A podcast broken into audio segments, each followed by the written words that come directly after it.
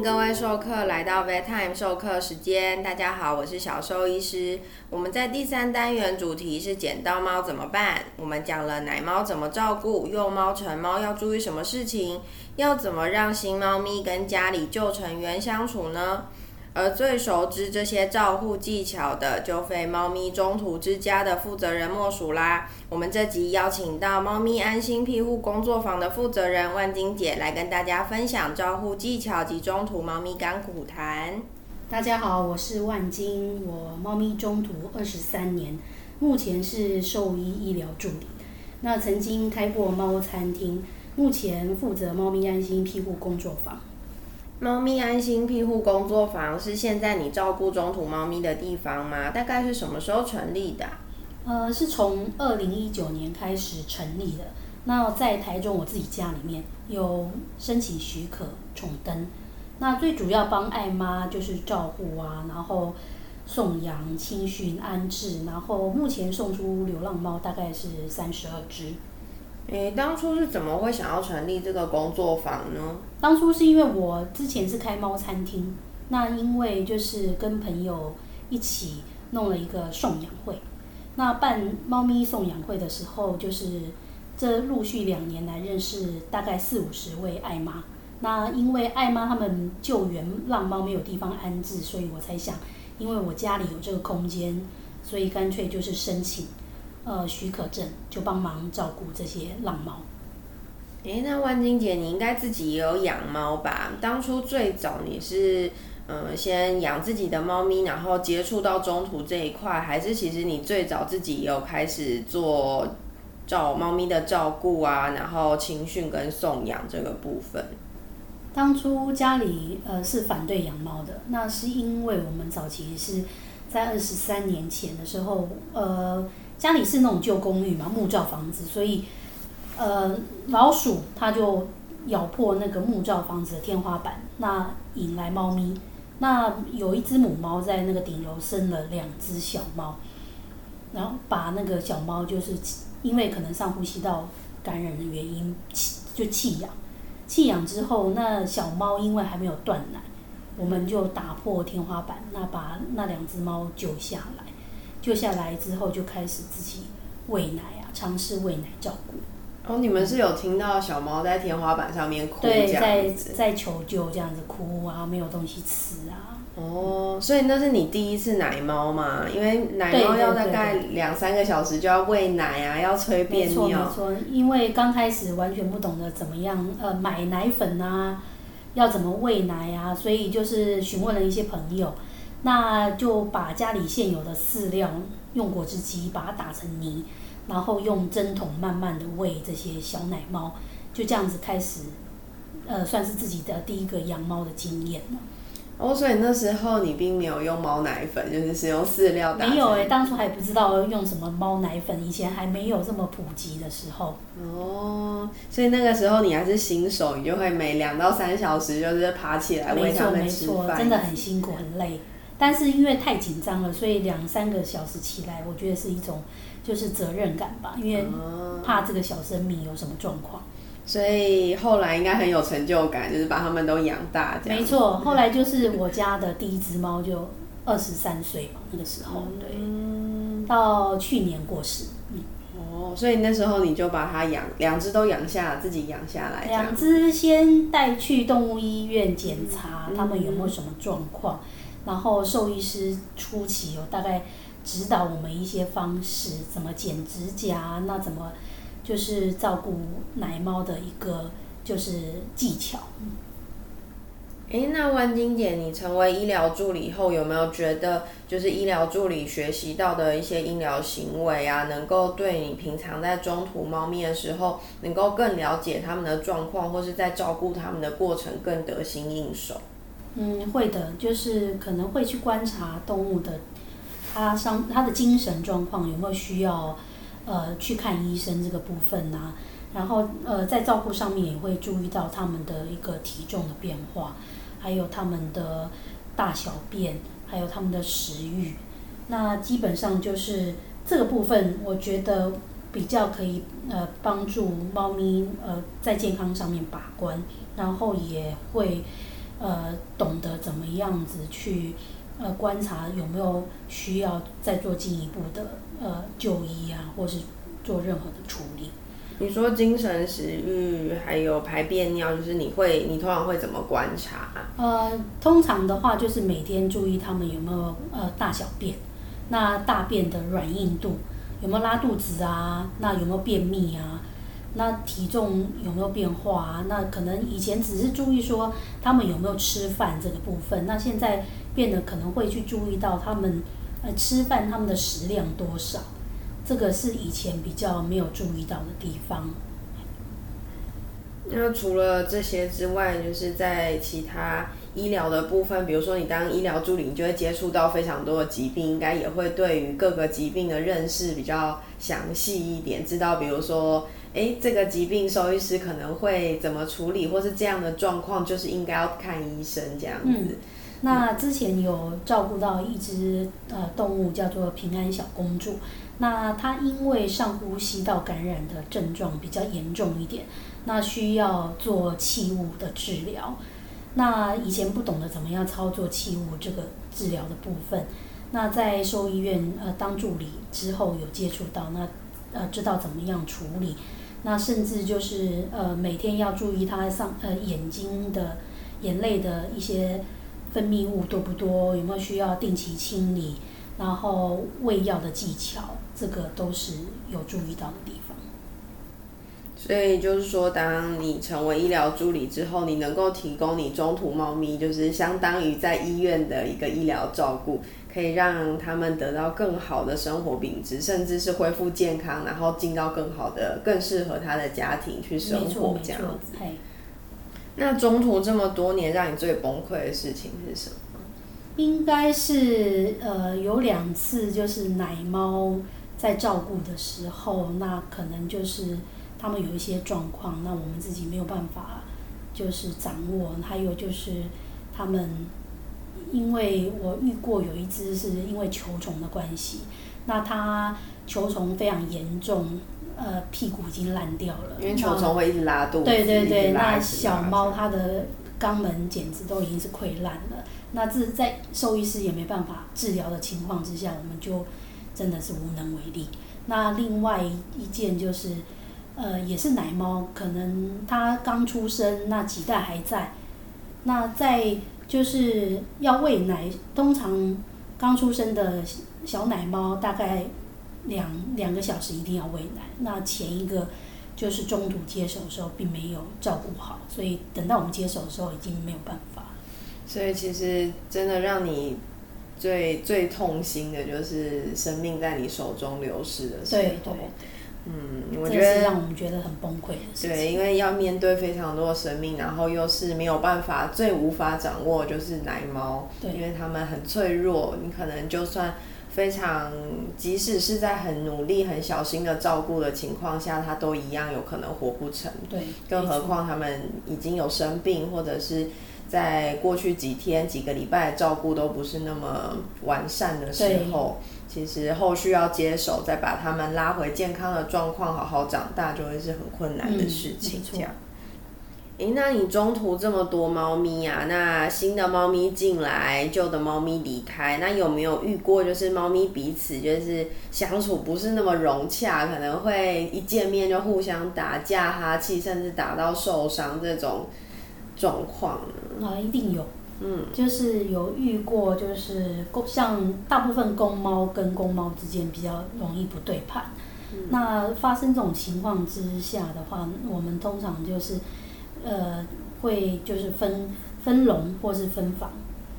那避免他们受伤，就不让他们见面这样。对对对，或是说我们一开始会先呃做分笼方面的处理，那先让。其他猫去适应新来的猫咪。您说把新来的猫咪先隔离？对，先关笼，嗯哎，让他们就是其他的呃原来的猫咪，然后去适应它的气味。但是也有就是这样子操作的情况之下，还是有很多猫咪就是没有办法就是接受对方，那甚至有打架受伤的情形。所以呃，我们以前有遇过一只是它被弃养的猫。那它当初来这边，因为它就是不亲猫，所以它可是它非常亲人，呃，但它不亲猫的情况之下，那就会主动去攻击其他猫，那甚至也会在呃笼子外面去攻击原本的猫，好，所以我们就只能分房。那在分房的情况之下，我们当初也有想说，看有没有什么方式让。就是猫咪的情绪可以缓和一点，也有试过用其他呃，例如说猫草啊、木天蓼啊，还有呃逗猫棒啊，然后还有一些喷雾的费洛蒙，呃，用这些方式去让它的情绪可以稍微缓和一点，不要具有那么大的攻击性。那你觉得像是那些猫草啊、木天聊、猫咪费洛蒙这些东西，你应该都用过哈？对，都有。那你有觉得你比较喜欢哪一个东西，或是你觉得哪个东西对猫咪来说好像比效果比较好，对于舒缓情绪啊、增加猫咪彼此间的群聚力比较有帮助的？目前用过最有效的是我们在大创买的有一个木天蓼粉，我我觉得。大概百分之九十的猫对它都有反应啦。嗯，对，那其他也有看它们的状况不同，例如说像以前接触过一只母猫，它发情的时候，我们可能就会用插电式的费洛蒙，让让它情绪比较舒缓一点，不要这么呃，等于说比较焦躁一点。那还有猫草的话，我觉得会有品牌的差异。那慕天聊就是看猫，它会不会先去。就是啃咬，因为我大部分是用木天蓼棒。那如果有有啃咬过那个木天蓼棒的话，通常猫咪的反应也是蛮嗨的。我就会像一堆猫吸毒一样，然后要倒在地上滚来滚去。对，没错没错。那通常你带新猫咪就是进入你们家的时候啊，你会直接使用这些猫草啊、木天蓼或是猫咪费洛蒙？还是你会有其他的方式去协助他们，就是互相相处比较融洽一些。那通常我们会先分笼，这是比较基本的，或是说，呃，因为如果没有分笼隔离的话，可能怕会造成意外。那基本上我们也会使用猫草或是猫草包，给他们情绪的舒缓。那再来就是可能是。看使用逗猫棒，看猫咪的反应怎么样。使用逗猫棒是想要看它对我们跟它玩这件事比较有没有兴趣吗？还是是想要就是所有的猫咪一起做同样的事情？就是先看新来的猫咪，它对逗猫棒逗逗猫棒的反应是怎么样？对，然后再去观察它，呃，用这个方式适不适合？就是。如果有的猫咪它对逗猫棒有反应的话，它可能警戒心就会比较低一点。哦，就是如果它会玩的话，代表它已经没有那么紧张，它对这个环境或是对于你比较安心，可以比较可以信任这样子。了解。那你们中途啊，应该在中途了这么多的猫咪，应该有遇过那种可能一进去就是比较不亲人。然后需要帮他做青训，再看能不能找到好家庭去送养。不知道有没有整个青训过程中，就是让你特别印象深刻，比如说特别困难的小朋友这样。有，就是因为我们有安置母猫，就是母袋子。那母猫在我家生生了三只小猫。那那只母猫，因为呃，它叫名字叫米卡，它就是在呃本身就已经在。户外的时候就已经不亲人了，那来我们家生，呃，生小猫的过程当中，它因为对人类比较警戒，所以它的攻击性非常强。就是你要放食物给它的时候，它都会主动攻击你的这种情况。那当然，呃，我们是有也有询问过一些兽医师，是他可能因为荷尔蒙的关系，所以让他情绪非常不稳定，再加上他可能因为要生产了，所以他会比较。情绪比较波动比较大，那在它生产完之后，它在喂奶的情况之下，它也怕人类可能会对它小孩有伤害，所以基本上它都会，呃，就是防卫心很强。那在这个情况之下，我们就是跟它一直培养感情，然后就是尽量消减它对人类的一个敌意。所以在这一段青训过程中，我觉得是蛮大的一个挑战。所以你是怎么让它信任你？就是借由食物嘛，因为母猫应该会非常需要养分、营养，照顾它哦，食物非常多，就是呃，爱妈她有自己炖牛肉啊，还有鸡汤，哦，就是吃这么好，对，还有喂什么呃备补血啊这些，让它补充营养，所以坐月子的概念，对坐月子的概念，所以他的小孩子非常营养，嗯，而且照顾得很好，因为他的奶水充足，所以他生出来那三只小猫都非常头好壮壮。那在这样子的情况之下，它断奶之后，我们才开始带它去结扎，然后才开始做青训的动作。所以你们青训主要的内容会是给他吃好吃的，陪他玩这些吗？我觉得青训最主要就是要让他对人类有信任感嘛。那所以我们第一个的方式就是陪他吃饭。那刚开始他可能没有办法就是这么主动接近你，所以我们要让他适应，就是在你脚边吃饭，或是说在你身边吃饭这件事。意思就是说，即使有人类在，他吃饭一样很安全，就是要让他习惯这件事情。那刚开始他可能不愿意主动接近你，可是我觉得就是要花一点时间跟耐心去跟他做这方面的一个就是磨合啊。所以你觉得青训你们你们的小技巧就是用食物来让猫咪相信地球人这样子？对对对，食物是一个主因，那再来就是还有用其他的方法，就是当然也有陪伴，那有可能你还是要跟他讲讲话，这个我觉得是很重要的。有点像是让猫咪知道，就是你在它身边是一个很安全的环境，有吃，然后又有一个很一个保镖的感觉，可以在旁边就是陪它讲话，它又很安全这样子。我觉得主要就是让他来认识你啊，这很重要。知道你没有威胁性你性，如。果就是只是食物放在那边，他永远不会接近你。所以你说重点会是食物要摆在人的脚边啊、人的附近，对，就嗯是在他身边吃饭，或者在你可以坐下来陪伴他，他在你的脚边吃饭。嗯我觉得这是呃建立一个彼此呃重要信任的一个关键。算是强化连接的部分。对对对，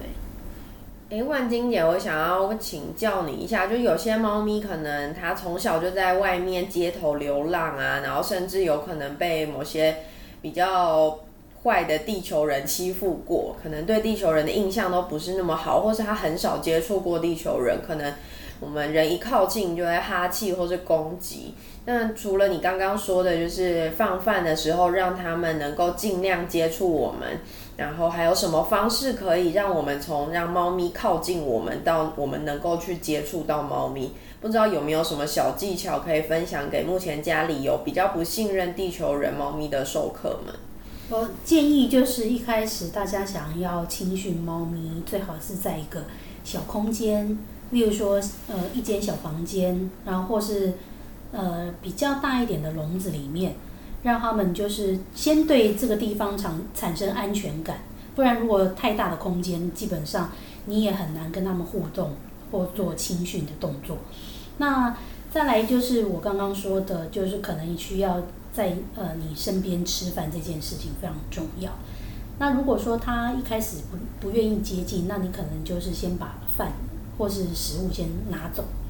然后等到你有空的话，就是一段时间，然后再重复做这个动作，让他呃主动去接近你，在你的身边吃饭，然后放下戒心。那我们再开始用一些其他的一些小技巧，例如说，我们可能呃，他如果稍微靠近你的时候，你可以用点心啊，像肉泥呀、去呃给他一点鼓励呀、缩短之间的距离。对，因为通常猫咪还是喜欢吃点心的啦。那因为平平常吃干干或是吃罐头，那偶尔还会有一点点心，他们可能会觉得，哎，对人类稍微有一点点就是好奇。那再来就是你可能先试试看，如果你手伸进去的时候，通常我们会先用逗猫棒去试试看，它对逗逗猫棒有没有什么反应，这个很重要。如果说它会攻击逗猫棒，你可能就是没有办法用手伸进去，那可能要用呃其他的方式，例如说你可能准备呃防咬手套啊，或者是说逗猫棒比较长一点，然后先从它跟逗猫棒的一个呃互动的动作，然后再观察说可不可以再进一步的一个亲近。哦，所以就是如果他对逗猫棒的反应是好的，代表他对你已经有一定的信任感。如果他对逗猫棒都还是很有戒心，你可能就是更不可能接近他这样子。错。哦，其实就是每只猫咪都有它们自己的个性。那有些猫咪的个性就是比较独立，比较比如说可能被人养了十几年了，但它一样不喜欢被抱起来，四脚离地这样。那有一些猫咪可能从小就很撒娇，很黏人。可能重点会是，嗯，让家里每只毛小孩都能够有比较舒服、放松又充满信任的生活环境，这才是最重要，而不是要逼他们一定能够就是任地球人随心所欲的摆布。像是，嗯，有些猫咪可以让地球人翻过来摸肚子，可是有些猫咪可能就比较没有办法做这件事情，那我们可能也不要去强迫它这样子。那我们今天的 Vet Time 授课时间，很荣幸邀请到猫咪安心庇护工作坊的负责人万金姐来跟我们分享中途猫咪的小故事，还有收编新猫咪要注意的小细节，以及青训的小技巧。非常希望每只入侵地球人家里的喵星人都能够获得舒适美好的生活。Vet Time 授课时间今天就到这边喽。下一周我们将邀请黑皮屋猫咪中途的负责人来谈谈，想收编喵星人进家里需要经过哪些严格把关。喜欢我们的节目，赶快按下订阅，也可以上脸书搜寻粉专 VTime 授课时间来帮我们按赞哦，这样就不会错过每周三的精彩内容啦。我们下周见喽！